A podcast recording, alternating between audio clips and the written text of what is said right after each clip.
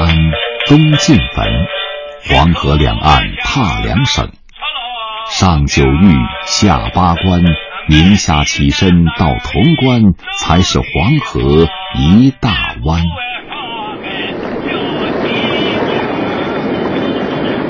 在山西吕梁黄河岸边，六十八岁的王艺人李颂宝坐在契口古镇黑龙庙的院子里，用苍凉的曲调诉说着当年那个晋商云集、穿梭如织的黄河古码头气口。冬天气口游客很少，没有观众，老人的表演多少有些落寞。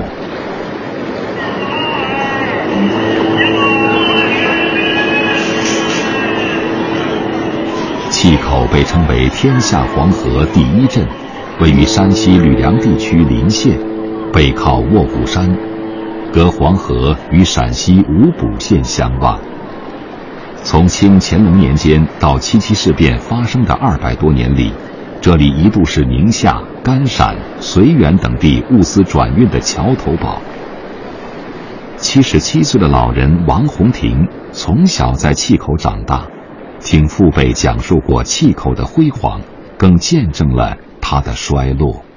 契口最兴盛时期，据黑龙庙记载，重修黑龙庙北上专款单位有四百多家买卖切口。是在这个这个日本人来以前，大小商号是有六百多家。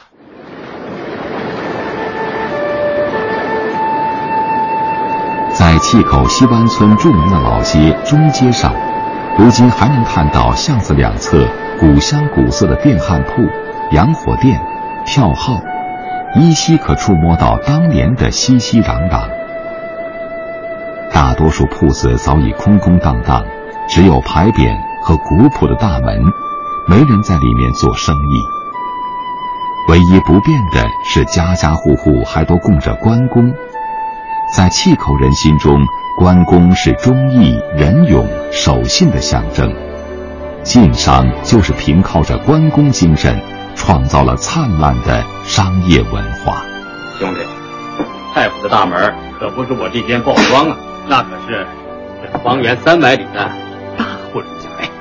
一条船要是从这黄河里放下去，那蔡家炮就能炸响到黄河口。这是九十年代根据冯骥才同名小说改编的电影《炮打双灯》。电影里的故事就发生在黄河岸边的气口。黄河上，影片中蔡家制作的蔡家炮，靠的就是黄河码头四通八达的水陆交通运往各地。契口西湾村陈家和电影里的蔡家一样，也是契口方圆几百里的大户人家。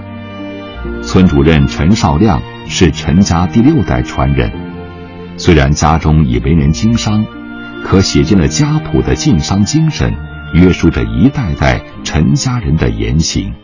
守礼具法，从行恭敬，安分修德，使乡道成为专人遵守礼数，也遵守着法律法规，想尊重恭敬的态度，安分守己，修自己的德行。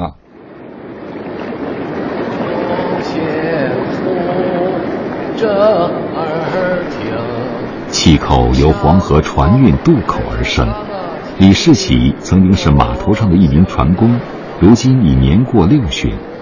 他身板精瘦硬朗，微微有些驼背，花白的山羊胡倔强地倒向一侧，皱纹布满脸上，一双眼睛出奇的亮。老李点上旱烟袋，一边吧嗒吧嗒抽着。一边和我们聊起了往事，都是做河曲包的，上面把东西装上，河曲包的出台子上了。那个时候的豇豆、骆豆、黄豆这类的东西，再把那个筐子船上装的满满的以后了，两三天的时间就到了个古镇了。把东西该卖的卖了以后，哎，也给上面用卖了，也给上面用日用品了，给黄河的下游六陵、石楼、永和、大宁下去接线，就是壶口瀑布。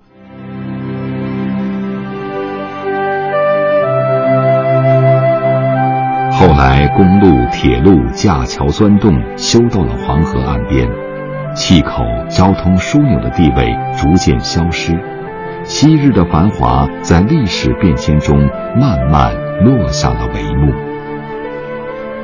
老李的渡船没了生意，唯一的儿子虽然留在气口，却开启了出租。哪有现在公路四通，把它正与正，小雨小，县与县，从从公路四通，把它以后了，全部把这个费用彻底给取消了嘛？现在的汽车花费用又低，成本低，要个下多的直接就拉在门口了嘛？你你。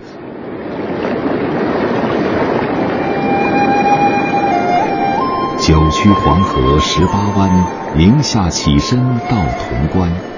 万里风光谁第一？还属气口金银山。